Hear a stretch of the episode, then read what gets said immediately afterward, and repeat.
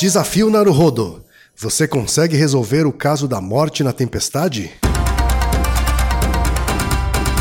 Naruhodo. Podcast. Bem-vindo ao Naruhodo, o podcast para quem tem fome de aprender. Eu sou Ken Fujioka. Eu sou Altair de Souza. E hoje é dia de quê? Desafio Naruhodo. E hoje é dia de desafio aqui, né, Altair? Isso, começamos com a leitura dos e-mails que estão aumentando, são cada vez mais numerosos. É verdade. A gente selecionou alguns para comentar aqui hoje. Primeiro e-mail, Altair, veio do Caio Branco, de 25 anos. Ele é estudante de engenharia mecânica de Nova Iguaçu, no Rio de Janeiro. E o que temos? Olá, quem é Altair?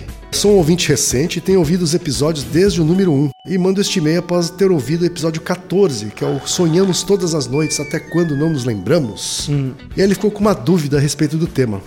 Ele gostou do episódio, tem bastante informação, mas achei que faltou algo fundamental: o raciocínio que leva à resposta. Vocês confirmaram a afirmação, mas em momento algum disseram como podemos afirmar que isso, ou seja, sonhar todas as noites até quando a gente não se lembra, que isso de fato acontece. Como é que a gente pode complementar aqui essa questão, Altair? Obrigado pela mensagem. Vou dar uma sugestão de um artigo, por exemplo, de uma metodologia que é usada para isso. O exame que monitora o padrão neural, né, cerebral do sono é a polissonografia, que são eletrodos no escalpo, né, na cabeça. Você coloca a pessoa dormindo com a polissonografia e vai monitorando a atividade cerebral. Ao mesmo tempo, você coloca um eletrodo na região do olho, não no olho, mas do lado. E ele monitora também o movimento do olho. E você vai observando a pessoa ali dormindo. Quando você tem um movimento ocular ou um certo padrão neuronal de atividade, você pode inferir que a pessoa está sonhando. Você não infere o que ela está sonhando, mas que ela está. E quando chega esse momento, você espera um pouquinho, um minuto, e acorda ela. E você pergunta para a pessoa: Você sonhou? Com o que, que você sonhou? O que aconteceu? Os trabalhos iniciais eram feitos com essa metodologia. hein? Você pegava grupos de pessoas e ao longo de uma semana, dez dias, todos os dias você fazia isso em períodos diferentes do sono né, da pessoa, em horários diferentes. E aí você verificava em quais situações as pessoas relatavam que estavam sonhando após esse momento de serem acordadas ou não. Essa é uma metodologia utilizada para verificar isso. E com base nisso, pode-se afirmar que as pessoas sonham todas as noites sim, mas não necessariamente se lembram. Tá certo, ou seja, existem métodos que permitem aí a gente comprovar cientificamente que as pessoas sonham sim todas as noites, Isso. mesmo que não se lembram. Sim, não é um método direto, mas é razoavelmente confiável e já foi muito verificado. O e-mail seguinte, Altair, veio do Marcelo Moretti, de 26 anos, ele é editor de vídeo de Campinas, São Paulo. O que o Marcelo disse? É, ele diz o seguinte: ele menciona o Naruhodo 29, que é o que é e como acontece o déjà vu, e ele manda aquelas brincadeiras que você tentou fazer comigo. Não funcionou muito bem, né? É, mas ele mandou mais duas aqui comuns. Ele falou: outras brincadeiras dessas de confundir a cabeça são essas: branco, branco, branco, branco. O que, que a vaca bebe? A pessoa vai ter o ímpeto de responder leite, mas o que a vaca bebe é água. E também uva, uva, uva, uva. Mulher que nunca casou é o quê? E a pessoa vai ter o ímpeto de responder viúva, mas é solteira. É, ó, tente isso com seus amigos, ó. Você já tem coisas para brincar. Muito obrigado, Marcelo. Também sobre o Naruhodo 29 do Deja Vu, temos um, um tweet do Gabriel Marzani, que mandou o seguinte: Ouvi dizer que isso ocorre quando a memória é guardada no lugar errado. Ao invés de cair na, na área de nova memória, cairia na área de velhas memórias. É certo isso, Altair? Não, não é que a memória é guardada ou não. A gente vai fazer um, um episódio posterior sobre o que é memória, como ela funciona. As memórias, na verdade, não são guardadas. Como a gente falou no, no cast, né? Você pode reouvir. Na verdade, é uma dessincronia de informação. São duas áreas emitindo informação e elas não emitem ao mesmo tempo, né? E tem o seu efeito de expectativa e por isso que você acha que esteve em algum lugar ou ouviu alguma coisa antes de de fato estar lá é, realmente. O outro e-mail, Altair, diz respeito ao Naruhodo 36 sobre o mal de Alzheimer. Ah. O e-mail veio do Fernando Nazário Souza, de 28 anos, que é desenvolvedor de Guarulhos, São Paulo. Primeiro, parabéns pelo excelente trabalho. Obrigado, Fernando. Obrigado. Sobre o último episódio, vocês não mencionaram sobre alguns estudos importantes que estão ligados com a causa do Alzheimer, que é o processo inflamatório. E esse processo inflamatório está ligado com a nossa dieta, estilo de vida e ambiente. Alguns médicos neurologistas já estão chamando de Alzheimer e o diabetes tipo 3. Ótimo comentário, muito obrigado pela mensagem. De fato, é uma nova hipótese, não, não nova, mas é uma hipótese adicional ao Alzheimer, né, a existência do Alzheimer, ela é muito mais epigenética, ela leva em conta muito mais aspectos da vida do indivíduo, sem é, desconsiderar aspectos de fato é, genéticos da pessoa. O problema é que o, o nome diabetes tipo 3 não é um bom nome, porque a, o mecanismo da diabetes é totalmente diferente desse mecanismo, tá? Mas o nome diabetes tipo 3, assim, entre aspas, viria desse fato de que muitas pessoas acabam desenvolvendo diabetes por conta do seu padrão de vida, né? A pessoa come demais, come errado, enfim, tem um padrão desregrado, isso gera a ocorrência de diabetes quando essa pessoa está mais velha. Por esse princípio, eles acham que se aplica a diabetes, a, a, ao Alzheimer. Diabetes tipo 3 não é um bom nome. Porque, por exemplo, diabetes você consegue, entre aspas, controlar melhor, né? Controlar a dieta, fazer exercício, ter hábitos um pouco melhores. O Alzheimer não é tão bem assim, né? Então, é, você não tem um controle tão grande sobre a probabilidade de você desenvolver ou não Alzheimer quanto poderia ter ou, ou quanto você teria controle no caso da diabetes. Como aquele cast já ficou muito longo, eu resolvi omitir essa explicação sobre o, o caráter mais inflamatório do Alzheimer, porque ainda é uma discussão longa, mas só para fechar esse ponto, de fato, a maior discussão na área que se tem sobre o Alzheimer é que de, talvez ele não seja uma doença única, mas um agregado de doenças. E você vai ter subtipos que talvez sejam subtipos de Alzheimer que deem origem a novas doenças. Ok. Próximo e-mail, Altair, é do André Luiz Tiemi, de 30 anos, ele é psicólogo de Itajaí, Santa Catarina. Ô, meu colega. É isso aí, diz respeito ao Naruhodo 38, que é o beber água em copo pequeno mata a sede mais rápido. Uhum. Né? Olá, preciso discordar da Altair no episódio dos copos pequenos sobre a diferença entre sensação e percepção. Sensação está ligada aos órgãos sensoriais e nós temos muitos estímulos sensoriais, mas a percepção é o processamento top-down, como o Altair falou no episódio. Muito bem. Fora isso, adoro o programa e gostaria de participar do desafio, blá blá blá, mandou a resposta do desafio. E a participação dele termina com um domo arigato pelo podcast. Muito obrigado, viu? De fato, você está certíssimo. De novo, quando você fala rápido, você come bola. Mereça um Genkotsu por isso, né?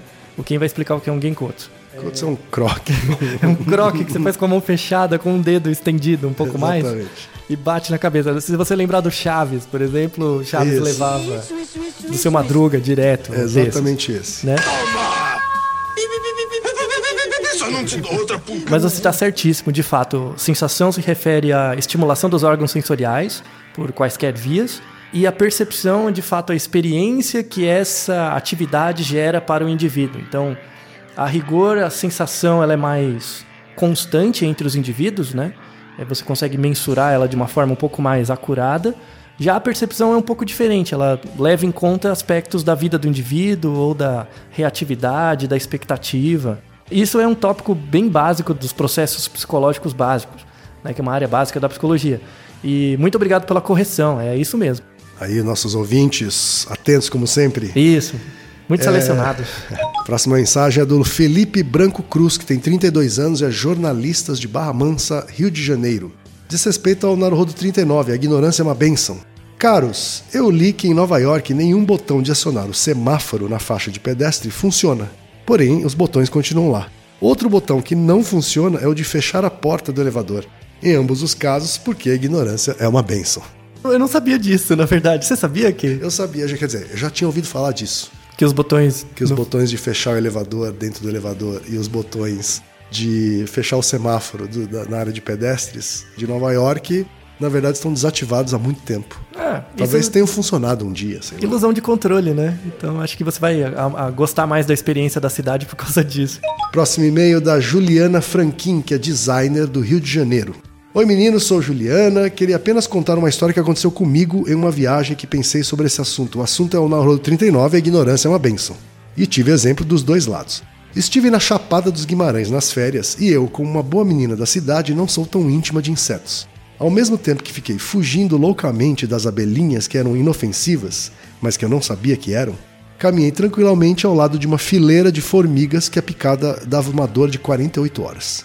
Muitas vezes concordo que a ignorância nos deixa mais tranquilos por não sabermos a consequência ou a gravidade de alguma coisa. Uhum. Mas às vezes minha opinião muda quando vejo a minha empregada que chora sempre que sente uma dor porque acha que é grave e que vai morrer. Minha mãe, que é médica, e que tem esclarecimento sobre a pouca gravidade daquilo, precisa acalmá-la. Só queria dar esses contrapontos, mas o programa foi excelente, valeu. Obrigado, não, com certeza, você tem toda a razão.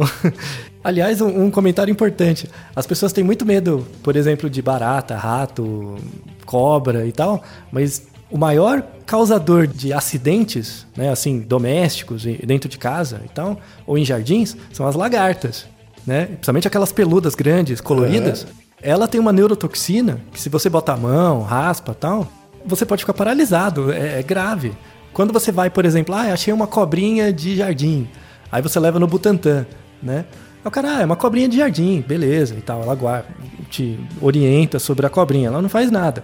Mas se você avisar que você tá com uma taturana em casa, nossa, ele vai levar a força nacional para tentar tirar a taturana de você, tá? Então cuidado.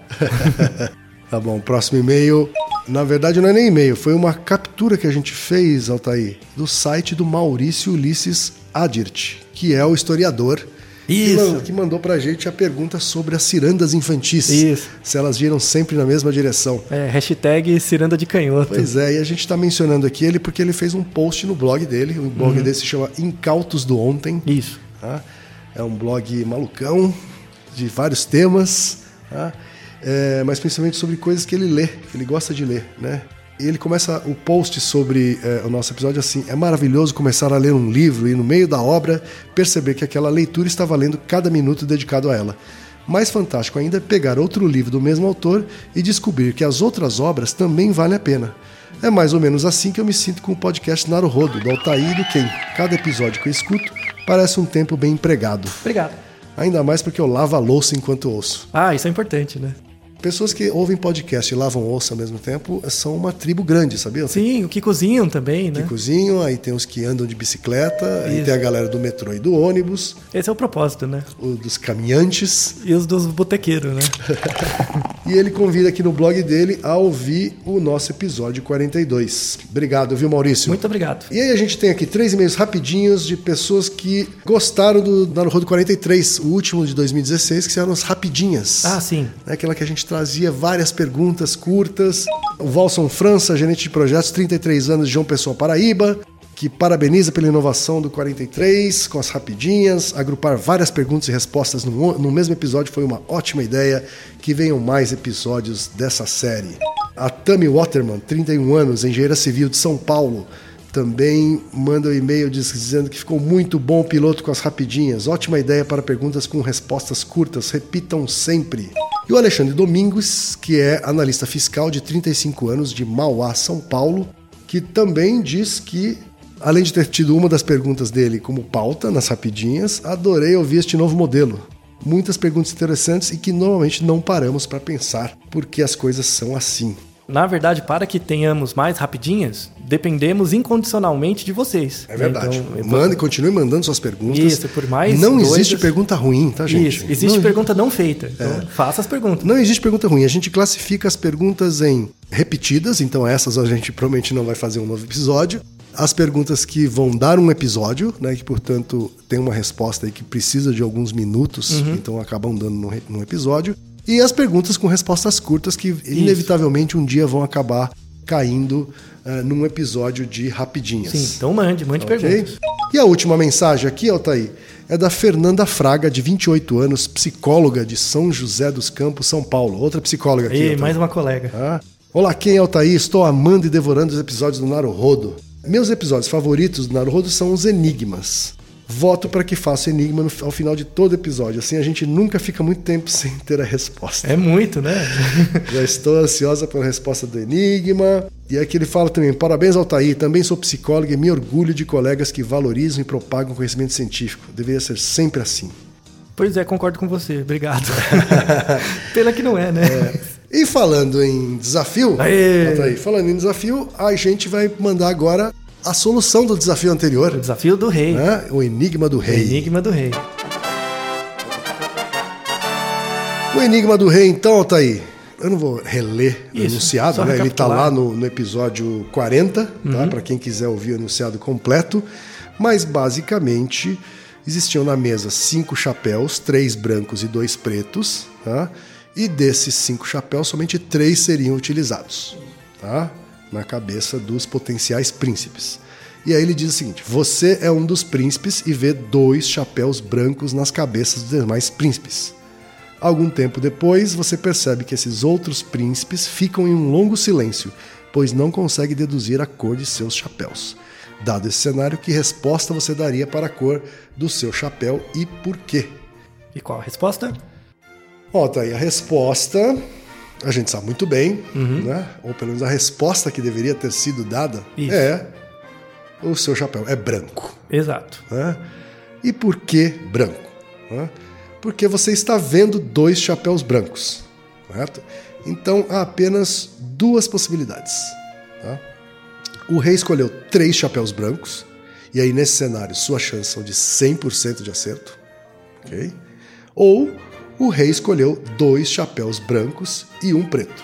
Neste cenário, um dos outros príncipes, que não você, um dos outros dois príncipes, veria um chapéu branco e um preto na sua cabeça. E por probabilidade, chutaria branco, né, sem fazer nenhum silêncio, sem titubear. né? Ele veria o preto e falaria assim, então é branco. Tá?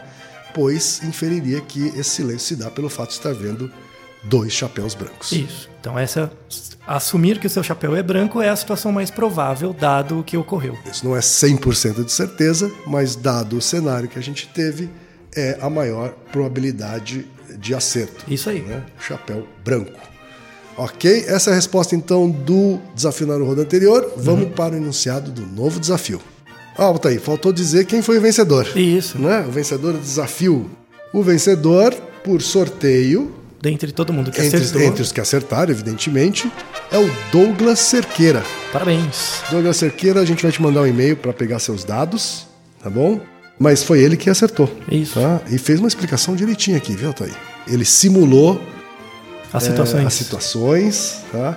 Primeiro simulando se ele estivesse com o chapéu preto, e aí ele chega à conclusão que se ele estivesse com o chapéu preto não haveria o silêncio, Uhum. né, por parte dos outros príncipes, e ele então inferiu que deve estar mesmo usando um chapéu branco, afinal ninguém foi capaz de dizer que ele estava de preto, Muito bem. tá? Muito bem, era isso aí. É isso aí, Douglas, parabéns. Parabéns. Vamos então para o novo desafio Naruhodo. Isso. A gente chamou de A Morte na Tempestade.